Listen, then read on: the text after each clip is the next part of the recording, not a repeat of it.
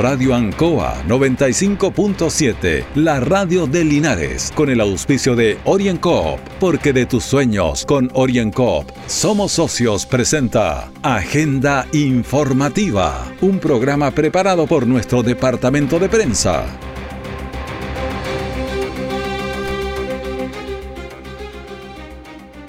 Muy buenos días, son las 9 de la mañana con 3 minutos. La temperatura 12 grados, la humedad relativa del aire está en 91%, el viento en 3 kilómetros por hora y la presión 1020 milibares. Bueno, agenda de hoy, 22 de febrero, que se celebra el Día Mundial del Pensamiento Scout. Este movimiento está presente en todo el mundo y su principal objetivo es contribuir a la educación de los jóvenes y hacer que las personas se sientan realizadas jugando un papel constructivo en la sociedad. Titulares para esta edición. Linares al borde de la cuarentena con una tasa de incidencia de 238.4. Sujeto acusado de violación en el sector de la Loma de las Tortillas en Villalegre es detenido. Comenzó el pago de bonos para más de 2.300 productores afectados por el frente de mal tiempo. El desarrollo de estas y otras informaciones ya viene.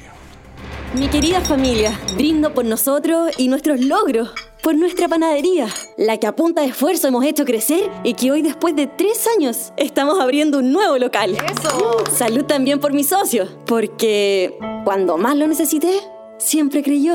Salud por mi socio Orienco. ¡Salud! Pide tu crédito micro y pequeña empresa OrienCop y siente cómo te brindamos el apoyo que necesitas para hacer crecer tu negocio. OrienCop, Cooperativa de Ahorro y Crédito. Siempre en el lugar donde se produce la noticia están los equipos de prensa para que usted se informe primero. Agenda informativa. El Ministerio de Salud reportó que ayer domingo se sumaron 68 fallecidos por COVID-19 alcanzando un total de 20.042 víctimas fatales de la enfermedad. Pasamos los 20.000 confirmados. En este reporte se añadieron 3.618 nuevos contagios, de los cuales 2.410 son sintomáticos y 1.084 asintomáticos, elevando el total a 799.460. O sea, hoy pasamos las 800.000 personas contagiadas. 22.202 de estos se mantienen activos en el país, mientras que 756.764 se consideran como recuperados. Respecto de la red asistencial, 1.574 pacientes se mantienen hospitalizados, 1.395 de ellos en ventilación mecánica y 60 en estado crítico. Además, 246 camas críticas se mantienen disponibles, 6.819 de los 13.570 cupos en las 172 residencias sanitarias están ocupadas. La positividad de las pruebas PCR está en 7.23 a nivel nacional y en un 5% en la región metropolitana. 303 son los casos nuevos confirmados ayer en el Maule. Talca tiene 61, informó ayer. Linares, una cifra dolorosa, 59. San Clemente, 19. Curicó, 19. Constitución, 16. Río Claro, 14. Con 13, Parral y Longaví. San Javier con 11. Con 7 está Hierbas Buenas, Colbún, Molina, Cauquenes, Maule, Peyúgue. Con cuatro está Romeral, Pencahue, Pelarco. Con tres, Teno Sagrada Familia. Con dos, Curepto, Rauco, San Rafael. Y con uno, Villalegre, Licantén, Retiro, Bichuquén. En total 303 y 100... Bueno, las personas tomadas ayer en los PCR 303 y 118 corresponden a casos asintomáticos las residencias sanitarias de la región del Maule se encuentran utilizadas en un 81% de su capacidad. La ocupación de las redes de las residencias sanitarias varía diariamente. En el presente reporte se informaron 818 fallecidos totales para el Maule, sumando los 9 que dio el reporte de ayer. La realidad regional, si uno mira los dos últimos meses, las camas disponibles eh, totales para el Maule, estamos variando entre 12 y 16 para una población de más de 1.100.000 habitantes, o sea, es la nada misma. Eso lo hace más peligroso. Es decir, como decía mi abuelita, tenemos que andar con el credo en la boca.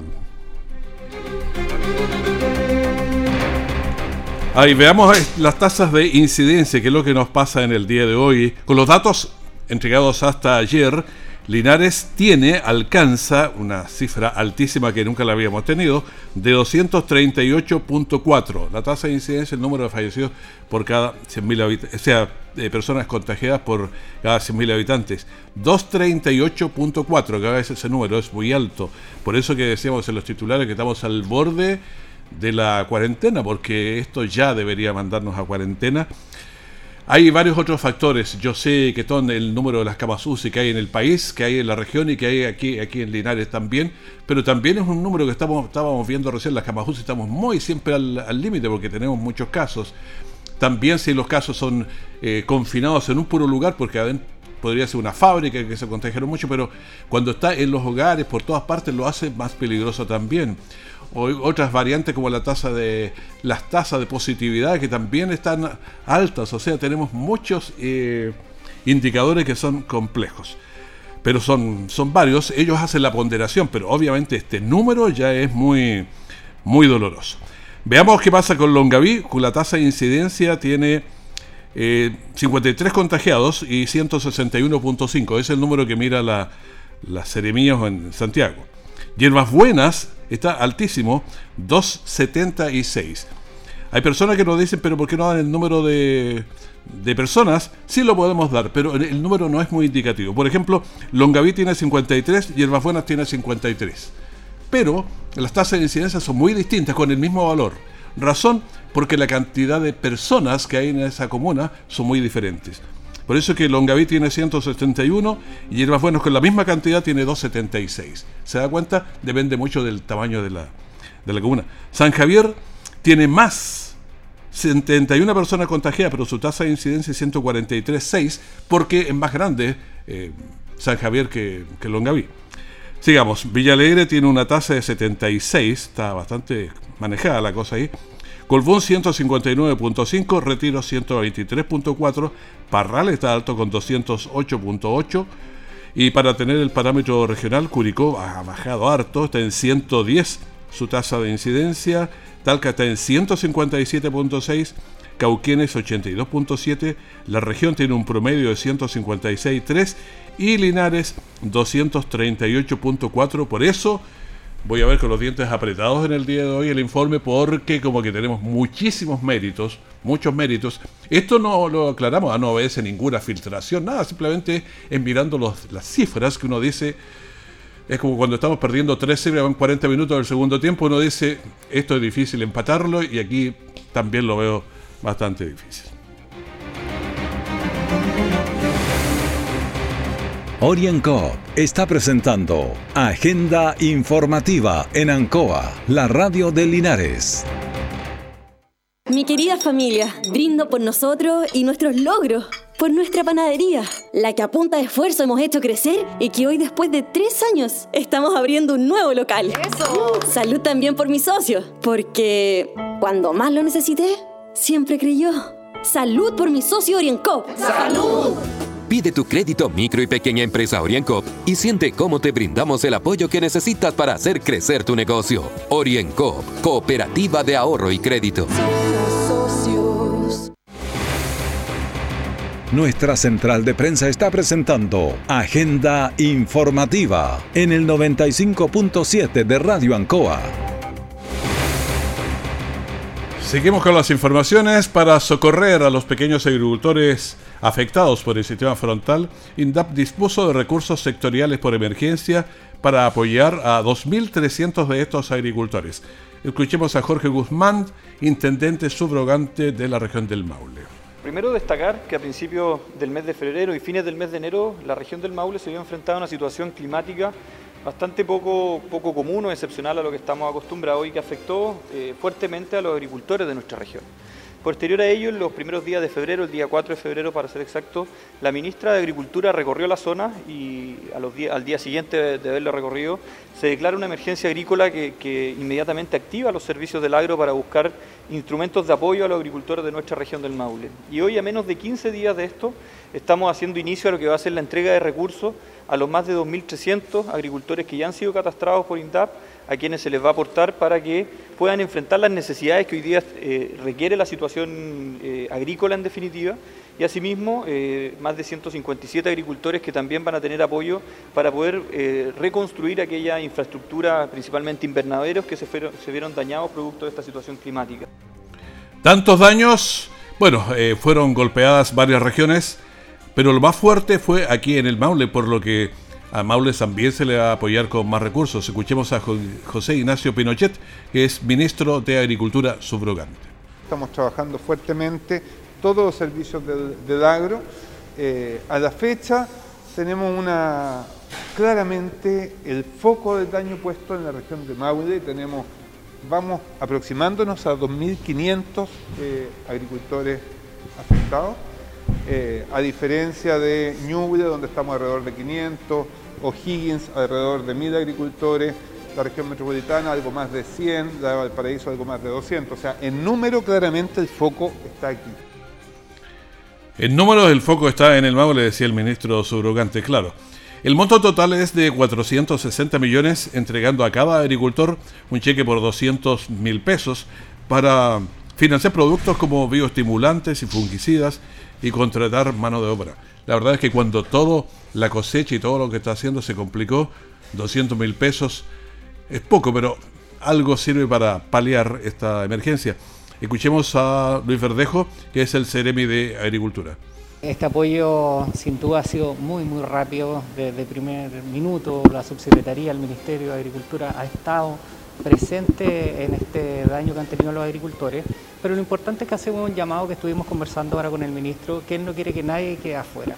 Por eso se va a extender una semana más esta campaña para que vayan a cualquier área de INDAP, de SAC, de CONAF, de las alianzas productivas, del servicio de asesorías técnicas, de los provesales, los municipios, para que llenen este diagnóstico de daño y así puedan integrar este catastro, el cual vamos a poder ir en ayuda con los dineros que ha aprobado el gobierno regional, más de mil millones de pesos, y también con el Ministerio de Agricultura, que son alrededor de 550 millones de pesos. Hay que participar en los catastros siempre, porque de lo contrario nadie va a saber que usted tuvo daños, ni qué tipo de daño, ni cuánto fue, entonces no le va a llegar ayuda, hay que participar. Además, se ayudará a 157 agricultores que informaron daños graves en infraestructura de invernaderos, a quienes se apoyará con 50 millones de pesos para reponer los daños en maderas y coberturas plásticas, entre otros. Ahora, el tope, esos 50 millones son para todos, y el tope por cada uno son 500 mil pesos por cada agricultor para reparar o rehacer el invernadero.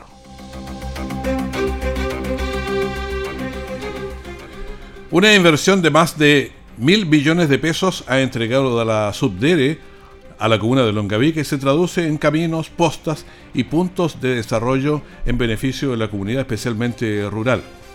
Veamos eh, lo que dice la persona que ha sido beneficiada, Sebaristo Méndez, es un vecino de La Amalia, así se llama el sector. Veamos qué es lo que señala. Muy buena, muy buena, lo mejora mucho lo que el sistema para la fruta, que la frambuesa llegaba sucia, donde con mucho polvo, al sector donde se acopia y, eso es lo que quería saber, en qué se trataba del, de qué se trataba, pero es un recado completo creo.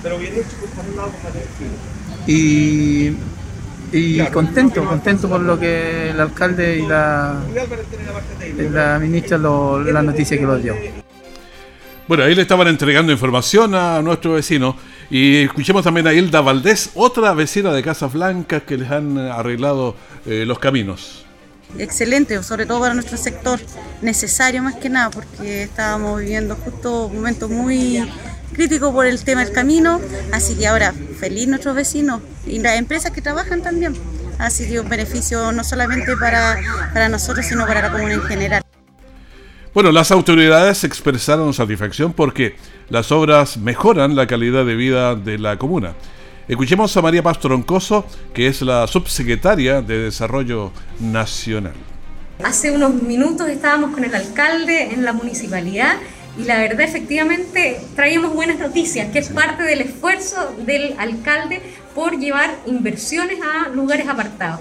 Eh, trajimos buenas noticias que tiene que ver con la aprobación de cerca de 180 millones de pesos para distintas iniciativas de inversión que se suman a un proceso, a un trabajo que a lo largo de estos cuatro años el alcalde ha impulsado y que han permitido traer nuevas inversiones a la comuna de Longaví por cerca, o poquito más ya, me atrevo a decir, de mil millones de pesos. Bueno, estos mil millones de pesos se hicieron arreglos de caminos, eh, postas, puentes, en fin, son varios mil millones de pesos que han ocupado bastante bien y se refería al alcalde Cristian Menchaca, es a quien escuchamos a continuación.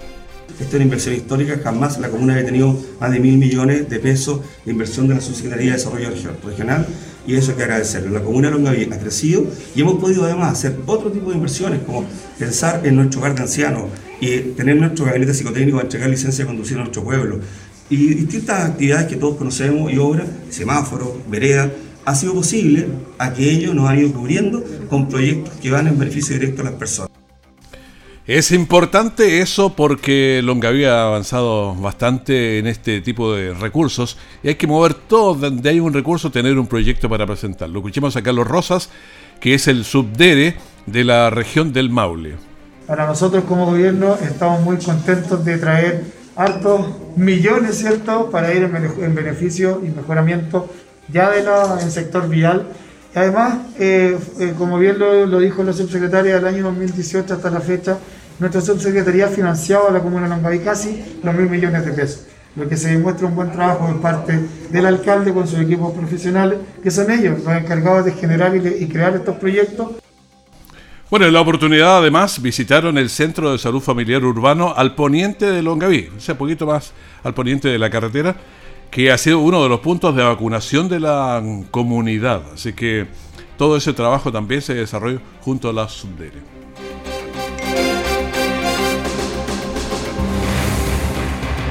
Orienco está presentando Agenda Informativa en Ancoa, la radio de Linares.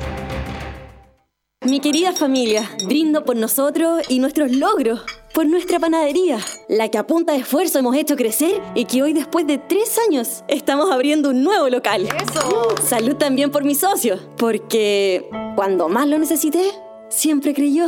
Salud por mi socio Oriencop. ¡Salud! Pide tu crédito micro y pequeña empresa OrienCop y siente cómo te brindamos el apoyo que necesitas para hacer crecer tu negocio. OrienCop, Cooperativa de Ahorro y Crédito. Todo el acontecer noticioso del día llega a sus hogares con la veracidad y profesionalismo de nuestro departamento de prensa. Agenda informativa.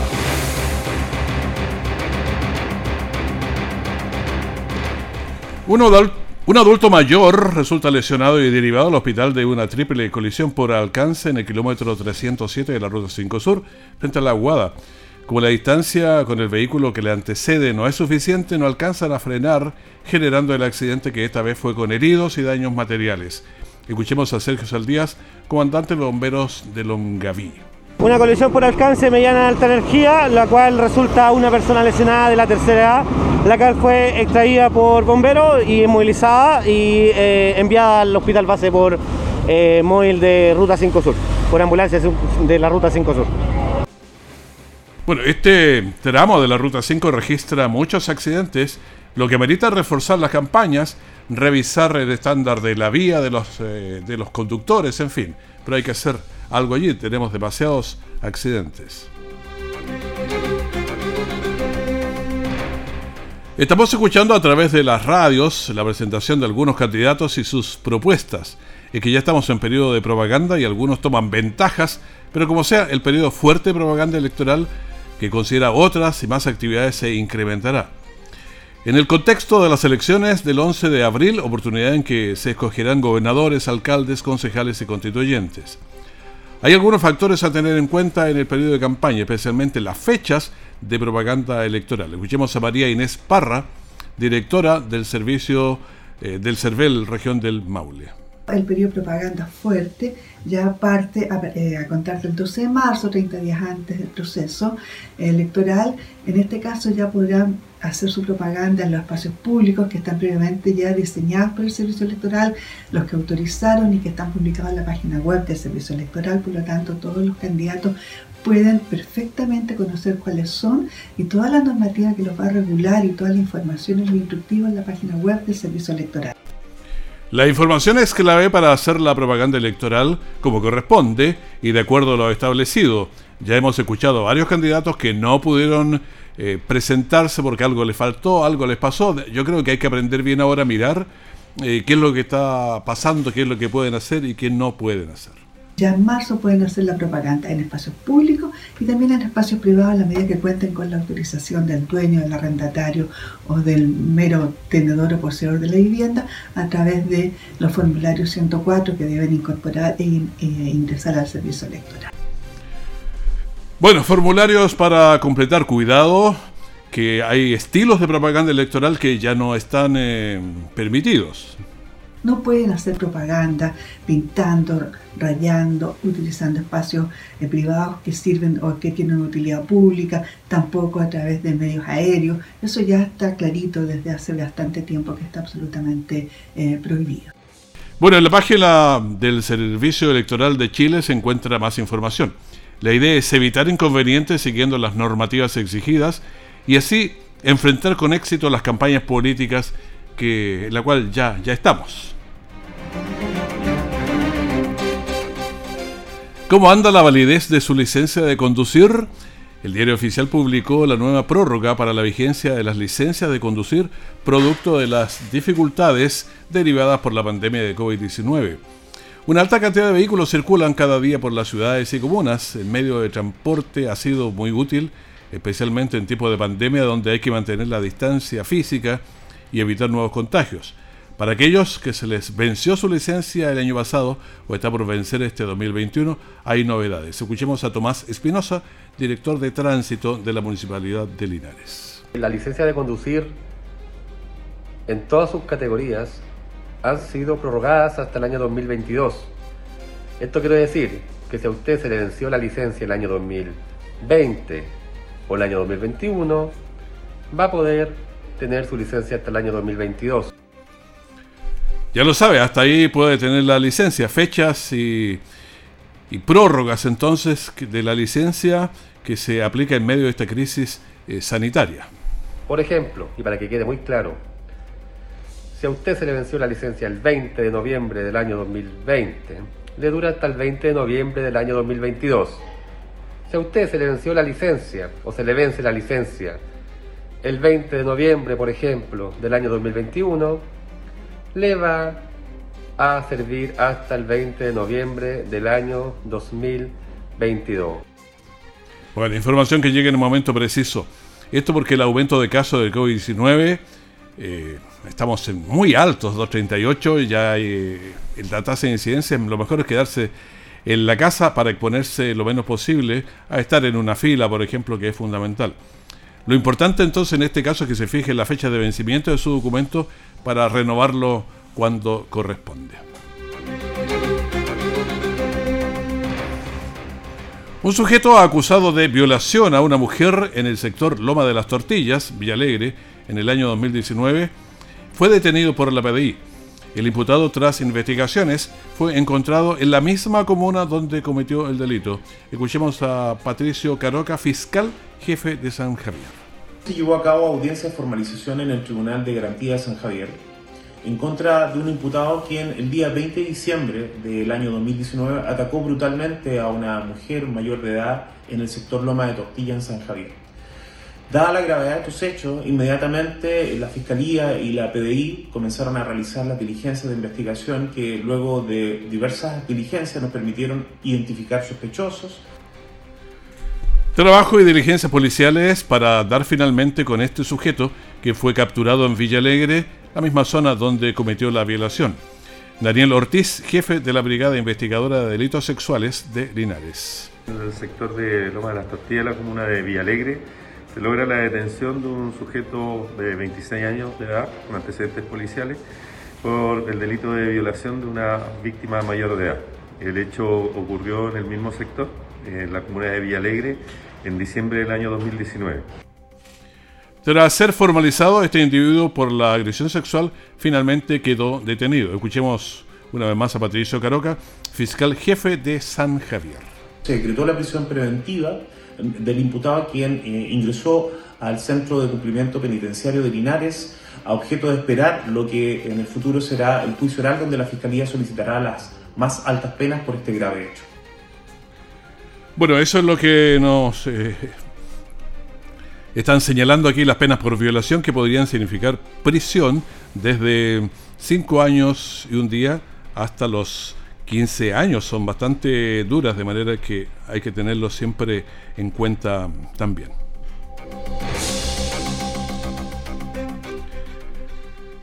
Bueno, esto es eh, la información que tenemos y hay personas que nos están eh, preguntando qué es lo que ocurre con las tasas de incidencia que la hemos dado a conocer, pero personas de Hierbas Buenas nos estaban preguntando qué pasa con los de ellos, si estaban equivocadas, porque no, no están equivocadas. Linares tiene 238.4, Longaví 161, Hierbas Buenas 276 lo que explicábamos, ¿ah? que tiene la misma cantidad de personas contagiadas que Longaví y Hierbas Buenas, pero es muy distinta la cantidad de personas. Longaví tiene mucho más gente, son bastantes más, digamos. Eh, así que eso hace la, la diferencia. En Longaví son 32.000 personas y en San Javier, perdón, en Hierbas Buenas son del orden de los 15.000, 16.000 personas. O sea, hay bastante diferencia. Despedimos aquí así Agenda Informativa, el primer bloque de la gran mañana de Ancoa, que es en sintonía, que seguimos con música, entrevistas, comentarios, la información de último minuto en la última semana de febrero, precisamente. Que esté muy bien, muchas gracias. Radio Ancoa 95.7, la radio de Linares, con el auspicio de OrienCoop, porque de tus sueños con OrienCoop somos socios, presentó Agenda Informativa, todo el acontecer noticioso del momento preparado por nuestro departamento de prensa. Radio Ancoa, por la necesidad de estar bien informado.